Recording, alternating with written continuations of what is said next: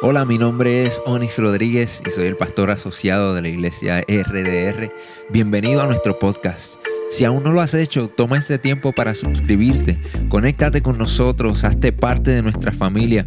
Esta es nuestra manera de invertir en ti y por eso queremos conectarnos contigo para que obtengas todos los recursos que proveemos para ti. Si ya eres parte de nuestra familia, comparte nuestro contenido con tus amigos. Estaremos actualizando este podcast todas las semanas, así que quédate conectado con nosotros y riega la voz. Esperamos que este mensaje sea de mucha bendición para tu vida. Dios los bendiga a todos. Bienvenidos a todos los que nos visitan por primera, segunda, tercera vez. También los que nos ven a través de las redes sociales, por Facebook y YouTube. Qué bueno que están conectados con nosotros. Eh, hoy estoy muy emocionado de comenzar esta nueva serie que le hemos titulado Eclesia. Eclesia. Cuando yo me mudé hace unos años acá a Puerto Rico, que estuve viviendo un tiempo con mis suegros, eh, comencé a ver este canal de televisión que se llama HDTV. Eh, quizás algunos de ustedes lo ven también, porque eh, mi suegra es fanática de, los shows de que renuevan las casas, que este show House Hunters y Fixer Upper. ¿Cuántos han visto estos programas de televisión? Y ya yo soy casi un experto en renovación de casa con tanto, con tantos programas de eso que he visto, pero eh, estos programas eh, se basan en lo siguiente. Eh, tú tienes una pareja, por lo general, una familia que están buscando una casa y basado en sus preferencias, el realtor le ofrece diferentes opciones, casi siempre son tres y quizás una casa tiene piscina, pero no tiene el patio que ellos querían. Eh, quizás la otra casa está bonita, tiene todo lo que querían, pero las escuelas no son muy buenas para sus hijos. Quizás la última casa está pintada de amarillo, pero tiene todo lo que ellos esperaban. Y, todo el show, pues ellos están como que hablando, no, pues esta está chévere, pero los vecinos son medio locos y yo no quiero ir para allá. No, mira, mejor vámonos con la amarilla que la pintamos y tiene todo lo que queremos pero vamos a estar felices en nuestra casita conforme a nuestra preferencia y conforme a nuestra comodidad. Y lamentablemente, en el siglo XXI, buscar una iglesia se ha vuelto igual que estos shows, igual que estos programas. Buscamos la, iglesia que queremos basada en, que, en, nuestra comodidad, en nuestra conveniencia, en nuestras preferencias. Queremos la, iglesia que, nos quede más cerca. Eso no, no tiene nada malo. Y llegamos a la iglesia y decimos, ay, qué linda esta iglesia, el servicio de adoración hermoso, pero el pastor predica más de una hora, eso ya no me gusta. Y vamos a la próxima iglesia y wow, qué espectacular el programa de niños. El pastor predica 30 minutos exactos, pero tiene boquetes en los pantalones. Y usa tenis para predicar. Y vamos a la otra, vamos de iglesia en iglesia como si estuviéramos buscando, comprando casa o comprando eh, un carro. Lo queremos como me gusta a mí, como me parezca bien a mí, basado todo en lo que yo creo que está bien, basado todo en mi comodidad, en mí, en mí, en mí. ¿Por qué? Porque la iglesia se ha convertido en un lugar a donde vamos a llenar nuestro espíritu hasta convertirnos en obesos espirituales. Se ha convertido en un espectáculo, se ha convertido en un evento de domingos donde vamos y hay, wow, la adoración, qué lindo se escucha, qué lindo cantaron, wow, el mensaje de verdad tocó mi corazón y me voy lleno a mi casa para vaciarme el resto de los siete días y regresar el domingo y seguir en este ciclo vicioso al que hoy muchos le llaman iglesia. Yo creo que hoy más que nunca es importante que aquellos que nos consideramos seguidores de Cristo, que nos consideramos cristianos, que nos consideramos ser parte de la iglesia, no, hagamos la siguiente pregunta. ¿Realmente somos la iglesia que Cristo tiene en mente? ¿Realmente somos la iglesia que Cristo tiene en su corazón? La que Él vino a, a fundar aquí en la tierra. ¿Realmente somos la iglesia que Dios quiere que seamos? Es muy importante hacernos esta pregunta. hace unos días nuestro hermano Gerardo, que trabaja con los life groups, envió al chat de los líderes de, los life groups algo eh, como un escrito hermoso de, de la palabra eclesia, que es el título de esta serie. Hablando de la definición y de cómo Dios nos ha llamado a salir de estas cuatro paredes. Y es interesante porque Gerardo y yo no habíamos hablado de lo que yo iba a estar predicando hoy, ni de esta serie que estamos comenzando hoy. Pero es una confirmación de que hoy más que nunca, en los tiempos que estamos viviendo y en el mundo en el que vivimos, en la sociedad en la que vivimos, necesitamos asegurarnos de ser la iglesia que Dios quiere que seamos. Porque el mundo necesita esa iglesia. El mundo necesita esa iglesia.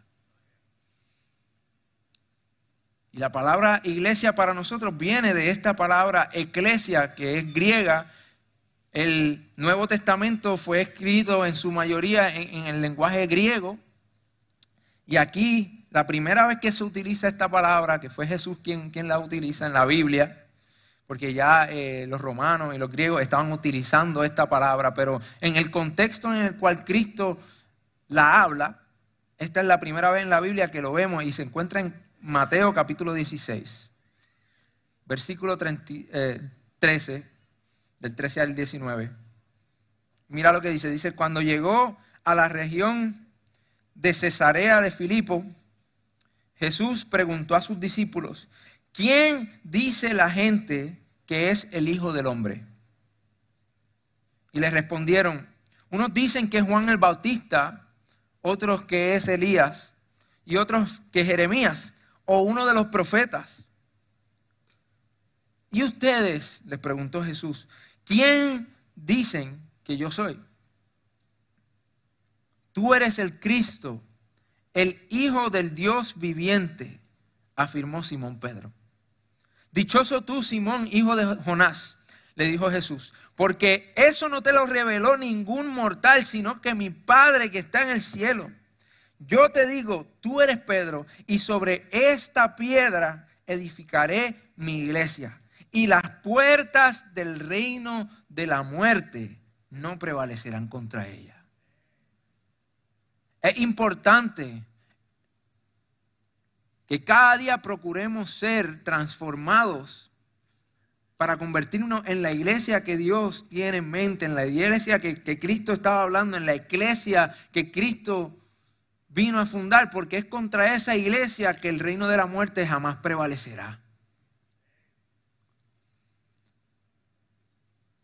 Mucha gente ha interpretado de que cuando Cristo dice sobre esta piedra edificaré mi iglesia, estaba hablando exclusivamente de Pedro. Pero realmente lo que Jesús estaba diciendo es que sobre la confesión de Pedro, es que él iba a construir su iglesia. O sea que el fundamento de nuestra iglesia, de lo que llamamos iglesia, es lo siguiente, que nosotros creemos que Jesús es el Cristo y que Él es el Hijo de Dios.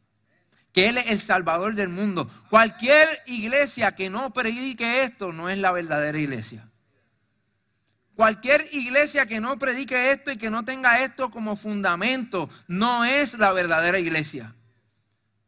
Porque es el fundamento de la, iglesia que Cristo vino a fundar aquí en la, en la tierra.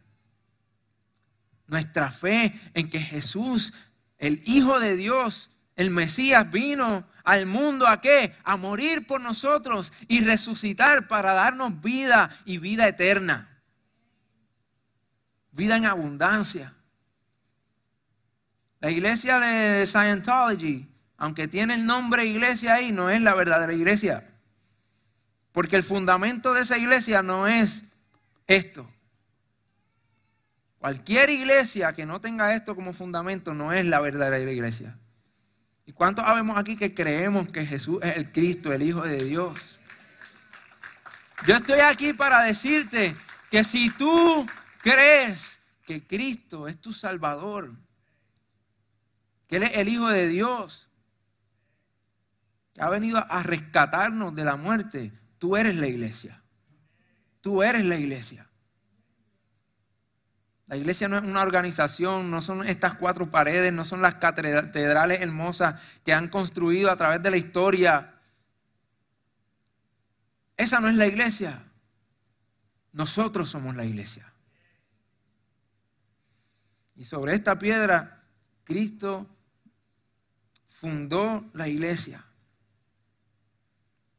La palabra iglesia, como les dije, eh, en griego, que fue el, lenguaje que utilizó Mateo para escribir este pasaje, es la palabra eclesia y está compuesta de dos palabras griegas. Ek, que significa de adentro hacia afuera o de entre hacia afuera. O sea que yo puedo llamar a uno de ustedes de entre los demás hacia afuera o simplemente para afuera.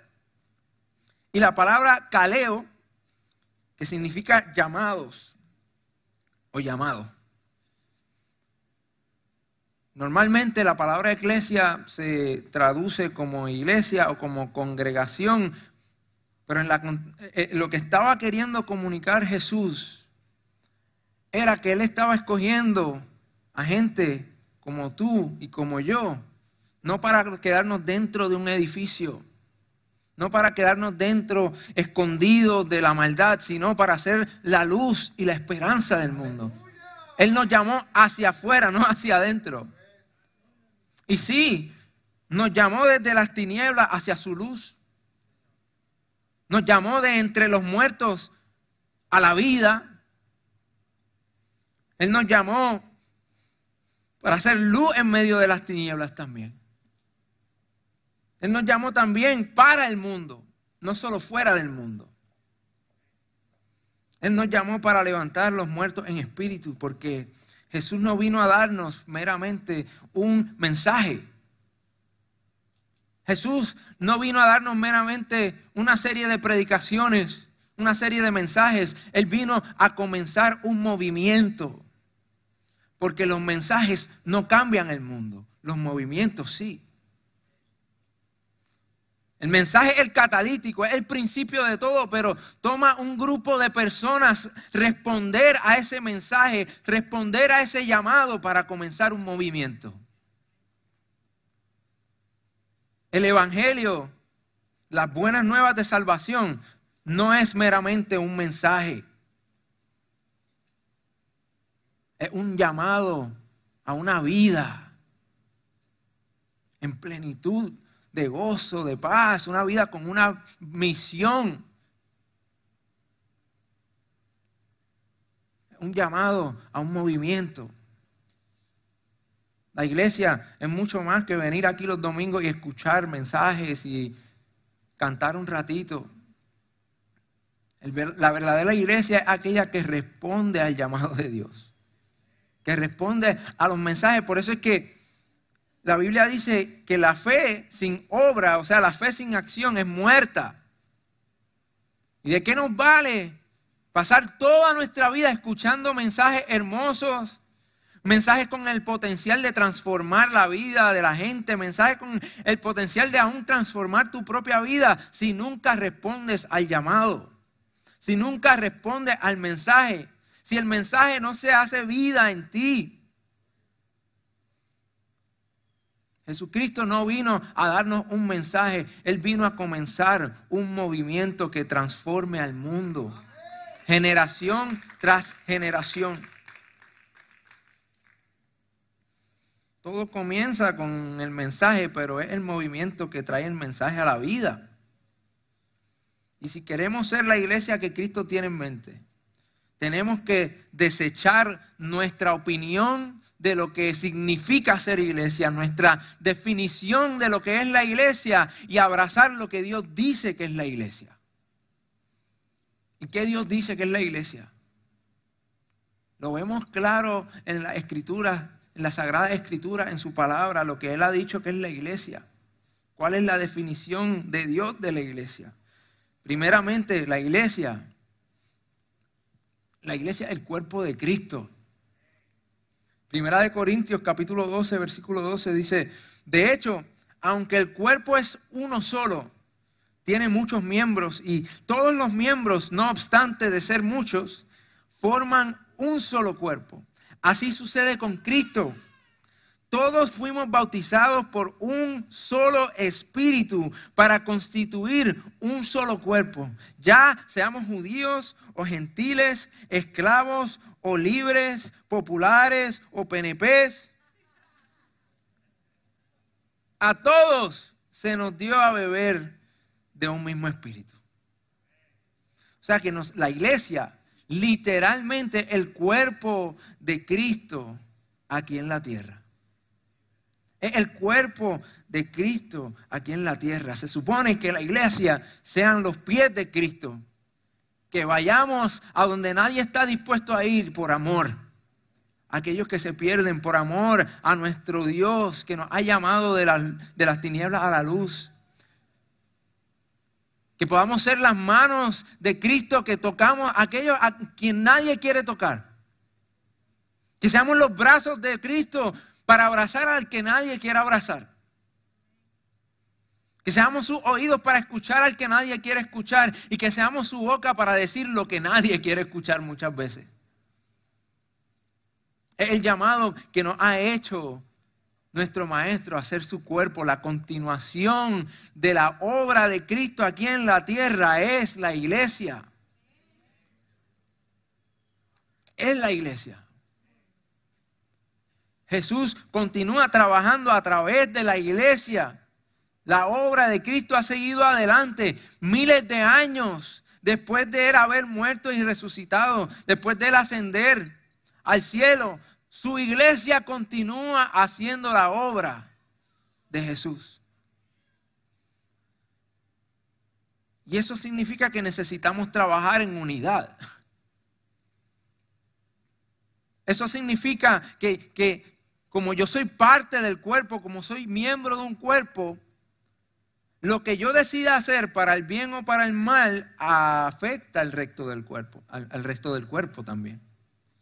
Si a mí me duele el pie y por un año camino cojo, porque eh, tengo el pie malo, eventualmente voy a empezar a padecer de, de, la rodilla izquierda, de la otra rodilla, de la espalda. ¿Por qué? Porque cuando algo en nuestro cuerpo no está bien, cuando algo nos duele en nuestro cuerpo, por más pequeño que sea, afecta a todo lo demás.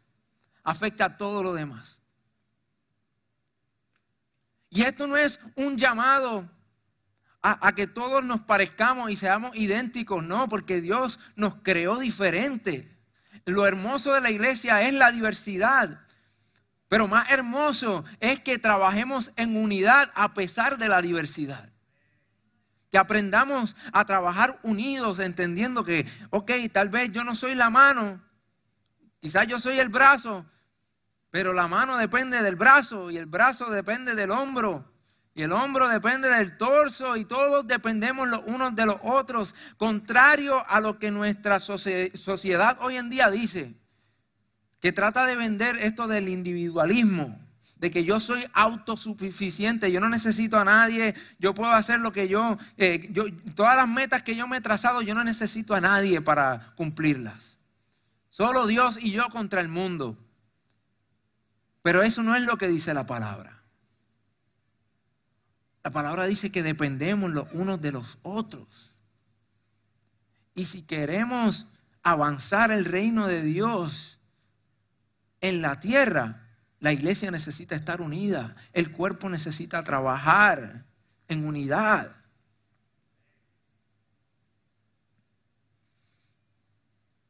El cuerpo de Cristo Continúa la obra que Cristo comenzó. Pero para hacerlo necesitamos estar unidos. También la palabra dice que nosotros somos la familia de Cristo, la familia de Dios.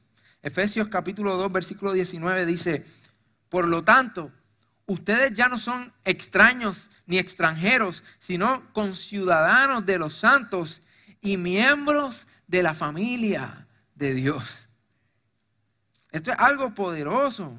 Mira lo que dice Gálatas capítulo 3, versículo 26. Todos ustedes son hijos de Dios mediante la fe en Cristo Jesús. ¿Cuántos tienen fe en Cristo Jesús? ¿Saben lo que significa eso? Que todos los que tenemos fe en Cristo Jesús no solo somos hijos de Dios, somos hermanos por pacto de sangre. Por la sangre que virtió Jesús en el Calvario. Hoy nosotros somos hermanos. Y la familia es para siempre. La familia sigue siendo familia cuando nos ofenden. La familia sigue siendo familia cuando no pensamos de la misma manera. La familia sigue siendo familia cuando nos dan la espalda y cuando nos hieren. Yo les digo, mi, hermano de sangre y yo somos polos opuestos. Y eh, eh, se nos hace difícil estar en el mismo cuarto por varias horas sin tener algún encontronazo. Pero a pesar de nuestras diferencias, Él sabe que cuando Él me necesite yo voy a estar ahí. Y yo sé que cuando yo lo necesite, Él va a estar ahí. Y que a pesar de nuestras diferencias nos hemos aprendido a amar como hermanos y a tolerarnos, a perdonarnos muchas veces a entender que como somos diferentes y vemos las cosas diferentes, quizás una acción que yo encontré ofensiva, él ni siquiera se dio cuenta. Y viceversa. Y aprendimos a tener paciencia. Y ese amor incondicional que es eh, natural y, que es saludable en la familia es, es el mismo amor que Dios quiere que nosotros nos tengamos los unos por los otros. Ese es el amor que el mundo debe codiciar. Que cuando la, gente vea la manera en cómo nosotros nos amamos, que quiera decir, yo quiero ser parte de eso. Que sea tan atractivo la manera en la que nosotros nos amamos que el mundo tenga que llegar a los pies de Cristo porque saben que necesitan ser parte de una familia como la de nosotros. El amor que demostramos los unos por los otros debe ser una de las mayores razones por la cual el mundo quiera unirse a nosotros. Porque somos la familia de Dios. Tercero, la Biblia dice que nosotros somos la novia de Cristo. Yo sé que quizás para muchos de los que estamos aquí, especialmente los, varones, que nos creemos más machos que nadie, yo no soy la novia de nadie, ¿ok? Pero necesitamos entender lo que Dios quiso comunicar cuando llamó a su iglesia la novia del Cordero. Y esto lo vemos en un sinnúmero de lugares en, la palabra. pueden leer el capítulo 5 de Efesios. Eh, también en el libro de Apocalipsis hay tres ocasiones que específicamente Dios le llama a la iglesia la novia de Cristo. Uno de ellos eh, en Apocalipsis 19, versículo 7, dice, alegrémonos y regocijémonos y démosle gloria. Ya ha llegado el día de las bodas del Cordero. Su novia se ha preparado y se le ha concedido vestirse de lino fino, limpio y resplandeciente. ¿Qué significa esto de ser la novia de, Cristo? Esto habla no solo del compromiso que Cristo tiene con su iglesia, pero también el que su iglesia debe tener con Él. Cuando yo me comprometí con mi esposa, nosotros teníamos nuestras expectativas claras. Estamos haciendo este compromiso y aunque aún no nos hemos casado, yo voy a vivir, devoto a ti, no voy a estar con más nadie, voy a, cuidarme, voy, voy a, guardarme para ti. Hasta el día que nos casemos. Y, esto habla de la devoción que debe tener la, verdadera iglesia. El compromiso que nosotros tenemos con nuestro Padre, con nuestro Maestro, con, con Jesús. La novia de Cristo, la iglesia, tiene que vivir en devoción. tiene, tiene que vivir devota. Demostrar con nuestra vida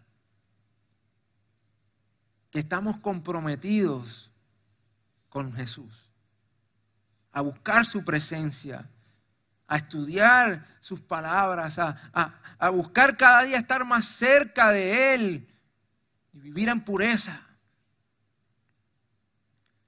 La verdadera iglesia es la novia de Cristo y también somos el templo de Dios cargamos la presencia de Dios. Mira lo que dice Efesios capítulo 2, versículo 19. Por lo tanto, ustedes ya no son extraños ni extranjeros, sino que conciudadanos de los santos y miembros de la familia de Dios, edificados sobre el fundamento de los apóstoles y los profetas, siendo Cristo Jesús mismo la piedra angular. En él todo el edificio bien armado se, se, va levantando para llegar a ser un templo santo en el Señor. En él también ustedes son edificados juntamente. ¿Para qué? Para ser morada de Dios por su Espíritu. Nosotros somos el templo de Dios. La presencia de Dios habita en su iglesia y su iglesia no es este edificio. Su iglesia somos nosotros. Su iglesia no es una organización, no es un edificio, no son las catedrales, somos nosotros y su espíritu vive dentro de nosotros. Yo quisiera hacerle una pregunta. ¿Cuántos de ustedes son fanáticos de los tenis o de los tacos, de los zapatos? ¿A cuántos les gusta comprar tenis caros, zapatos? Eso no es nada malo. Yo sé que no hay mucho, pero en su corazón yo sé que están mintiendo. Yo tengo par de amigos aquí que los veo ahora mismo y sé que no alzaron la mano y que son fans de los tenis. en realidad, más de la mitad de las mujeres deberían alzarlo. ¿A qué mujer no le gustan los tacos y los zapatos buenos? Y, yo, soy fan de los tenis. Y, imagínense que alguien venga a regalarle unos zapatos de mil dólares. ¿Ok? Alguien les regala unos zapatos de mil dólares. ¿Cuántos los reciben? ¿Cuántos? unos zapatos blancos, quizás son los tacos que tú habías soñado tener, o, o, las Nike, los tenis Jordan, lo que sea que tú querías tener, y te los traen y son blancos completos. El día que te los vas a poner por primera vez, tú vas acicalado, te vistes con lo mejor que tienes, quizás vienes para acá, para la iglesia, te pones los tenis, oye, me voy a poner estos tenis que, me regalaron, que wow, qué bendición, era que brutal los tenis. Y cuando te das cuenta está lloviendo afuera. Un hombre de Dios verdadero toma esos zapatos, los mete en una bolsa plástica, se ponga una chancla metedeo, ¿ok? Se monta en su carro, llega a la iglesia hasta que esté a salvo para ponerse los tenis y que todo el mundo vea lo lindo que son los tenis. Y hacemos eso con la ropa, con los carros. Cuando compramos un carro nuevo hay que tenerlo así calado. Que No cojas el boquete. No cojas el hoyo. Que no te lo rayen. Ten cuidado cómo te parqueas. ¿Verdad que sí? ¿Verdad que somos así cuando compramos una casa nueva que tiene que estar aniquilada? Mira, nosotros que compramos nuestra casita y, la estamos remodelando y estaba bien bonita adentro, un día yo llego y veo allí unos jeroglíficos en, la pared. Mi nena había cogido con un lápiz, había escrito allí el, Nuevo Testamento y las cartas paulinas y todo eso. Y tenemos un celo por nuestras cosas. Las cosas que valoramos, tenemos celo por ellas, ¿verdad que sí? Pues dentro de nosotros vive la presencia del Dios viviente. Yo tengo que tener cuidado cómo y por dónde camino, porque dentro de mí hay algo muy preciado. Yo tengo que velar por cómo yo hablo y cómo me comunico, cómo me expreso, cómo yo actúo, aún cómo pienso. ¿Por qué? Porque yo cargo la presencia de Dios y no hay nada más preciado en este mundo que eso. Y la verdadera iglesia Cuida de eso. Procura ser un templo digno del Espíritu Santo. No porque si fallamos se va a ir. Es precisamente porque aunque fallamos se queda. Y porque necesitamos representarlo correctamente. Una, una de las cosas que quizás encontré más chocante cuando comencé a ser pastor es que pues cuando alguien se me cruza en la calle ya uno tiene que tener más cuidado porque la gente te reconoce. Ya no puedes hacer señales ni nada de eso porque no le puedes bajar el cristal y gritarle algo, insultarlo. ¿Verdad que no? ¿Por qué? Porque pues, la gente me ve, ah, es el pastor de Rey de Reyes. Qué bonito, ¿verdad? Mira qué clase de cristiano, ni qué pastor es loco ese. ¿verdad? Pues quizá ustedes no son pastores y no se paran toda la semana a hablar en una plataforma como esta, pero sí son templos del Espíritu Santo. Y la gente está mirando y grabando en sus celulares secretamente.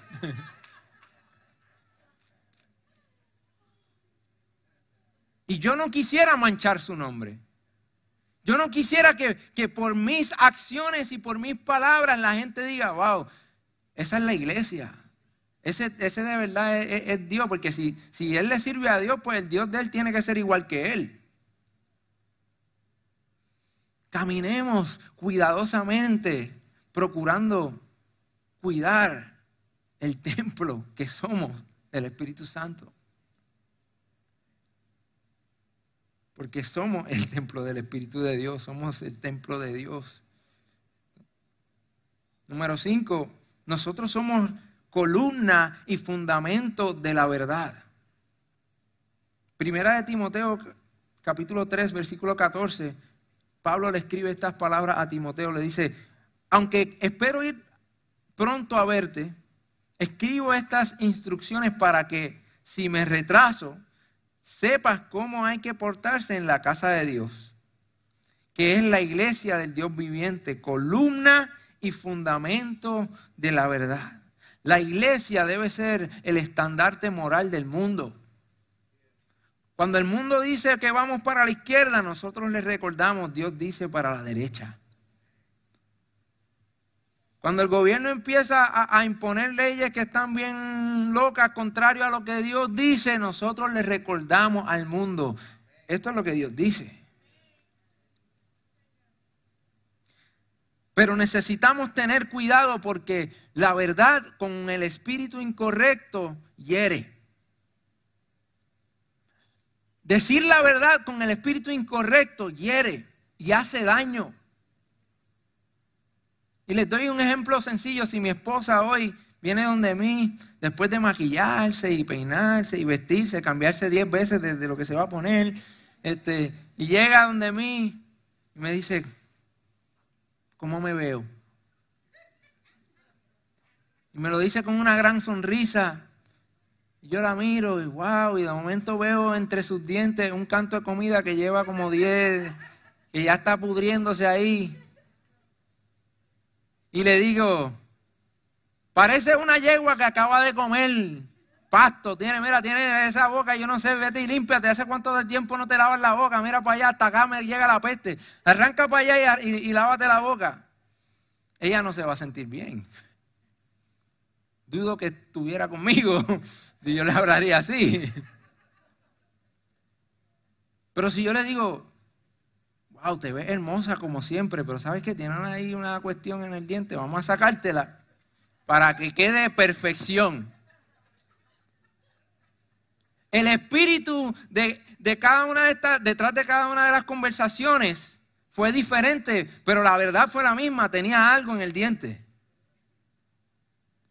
Y la iglesia necesita aprender a hablar la verdad con un espíritu de amor no con un espíritu de juzgar, no con este espíritu de orgullo como yo estoy bien y tú estás mal y te voy a escribir este párrafo en tu comentario de Facebook para que lo sepas.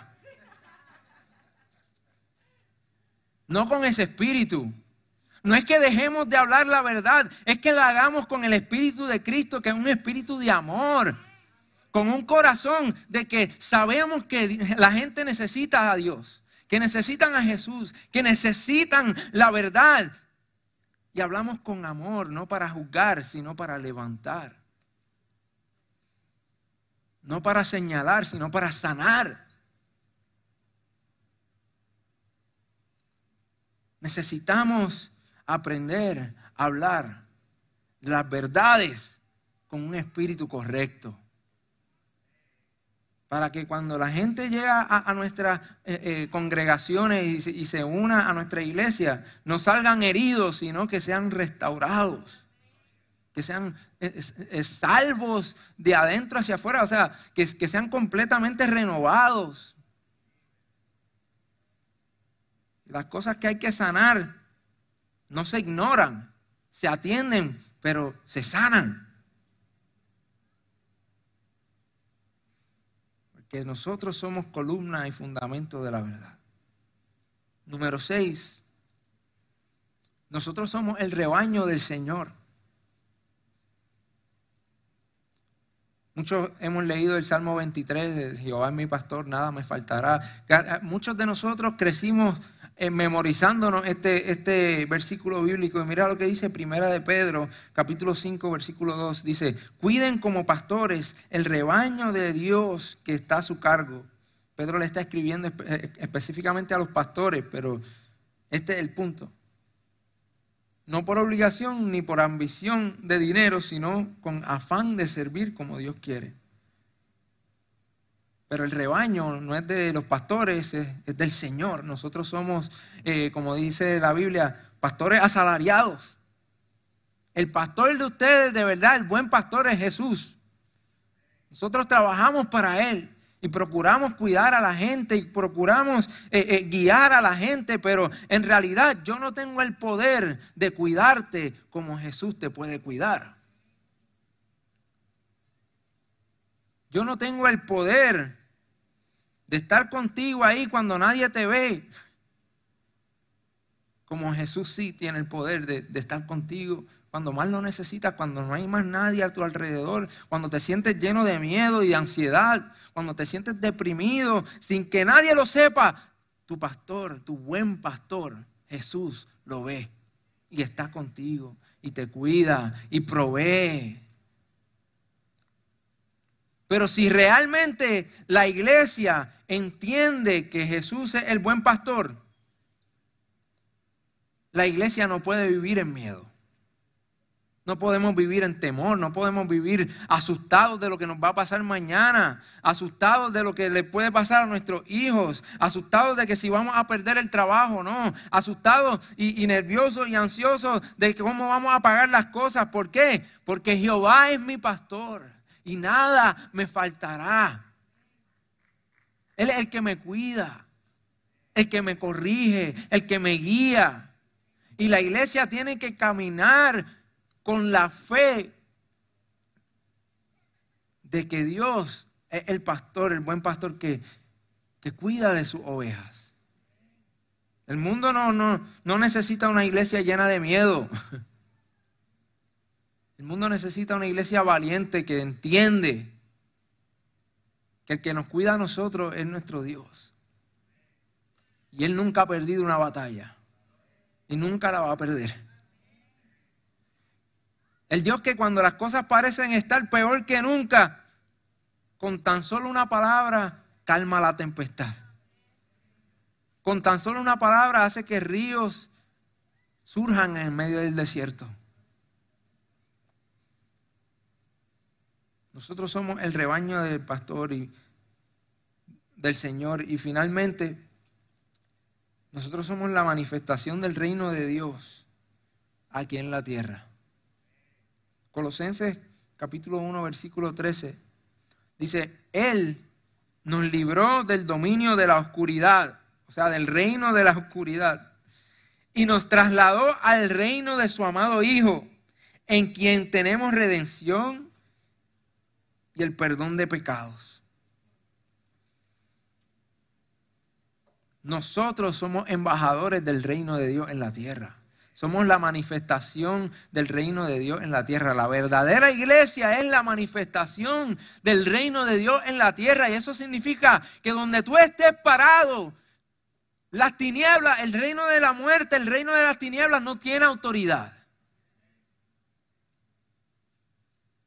Porque somos la manifestación del reino de Dios aquí en la tierra. Somos embajadores del reino de Dios. Representamos algo mucho más grande de lo que nos imaginamos. Y las puertas del infierno, del reino de la muerte, no van a poder contra la verdadera iglesia. Por eso es que yo tengo tanta esperanza, a pesar de todo lo que está pasando en el mundo. A pesar de, la oscuridad que sí estamos viviendo, a pesar del dolor que, que, vivimos muchas veces, a pesar de todo lo que está sucediendo a nuestro alrededor, yo estoy lleno de esperanza. ¿Ustedes saben por qué? Porque mientras la iglesia esté aquí en la tierra, hay luz, hay esperanza. Mientras el Espíritu de Dios siga viviendo dentro de nosotros, los que hemos creído en Él, hay esperanza, hay un futuro. Yo no estoy en mi casa encerrado pidiéndole a Dios, Dios mío, ya regresa porque esta gente está loca. No, yo soy un embajador del reino de Dios. Y donde hay oscuridad, si yo llego como el que vive en mí es luz, hay luz. Y donde hay tristeza, si yo llego, el que vive en mí es gozo. Donde hay ansiedad, donde yo llego, lo que hay es paz, porque el que vive en mí es el que da la paz, que sobrepasa todo entendimiento. Donde hay enfermedad, cuando llego yo, llega la sanidad, no por mí, es porque el que vive en mí tiene el poder para sanar. Porque por sus llagas fuimos curados.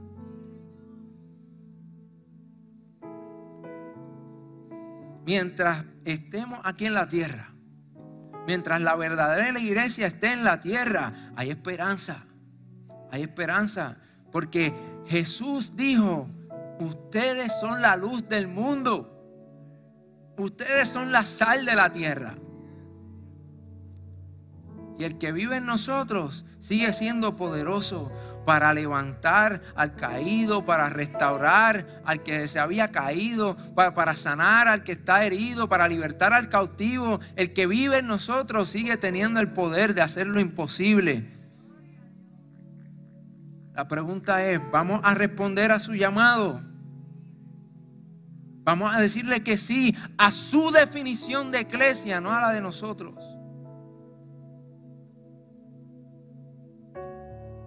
Es tiempo, es tiempo, es tiempo de que la iglesia se ponga de pie y continúe adelante con la obra de Cristo en la tierra. Ponte de pie conmigo en esta mañana.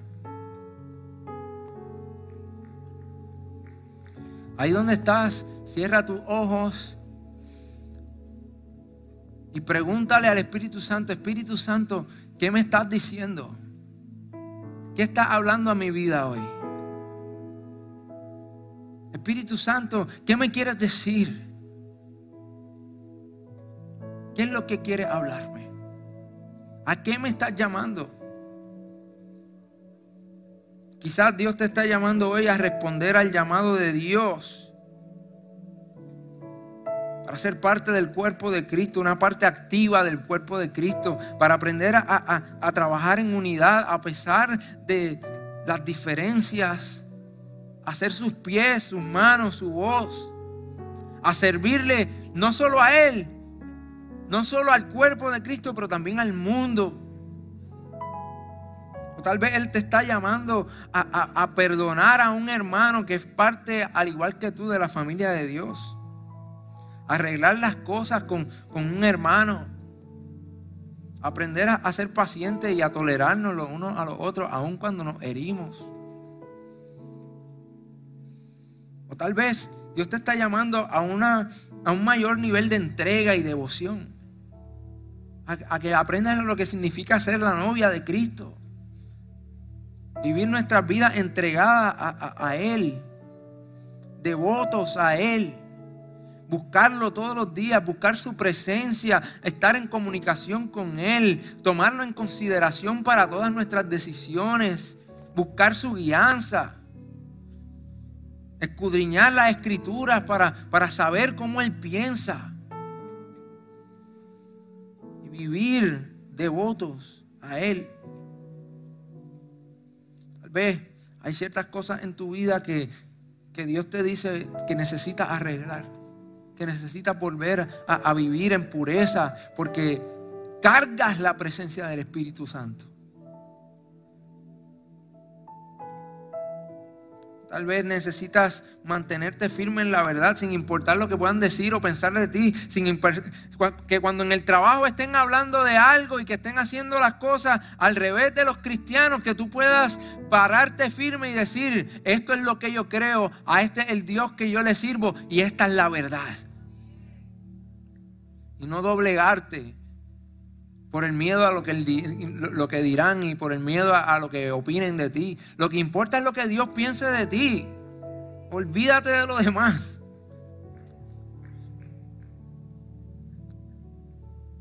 Mantente firme en la verdad. Es posible que hoy Dios te está llamando a entregarle tus cargas y tus miedos a Él. A que vivas realmente convencido de que Él es tu buen pastor y que te cuida y que el mundo que cuando te ve a ti, ve a alguien lleno de valentía, ya alguien, ve a alguien lleno de esperanza, no atemorizado por lo que sucede a nuestro alrededor, sino lleno de fe en aquel que nos cuida, que es bueno, que tiene los mejores planes para nosotros. Aquel que ha dicho que todo obra para bien para aquellos que aman al Señor y han sido escogidos.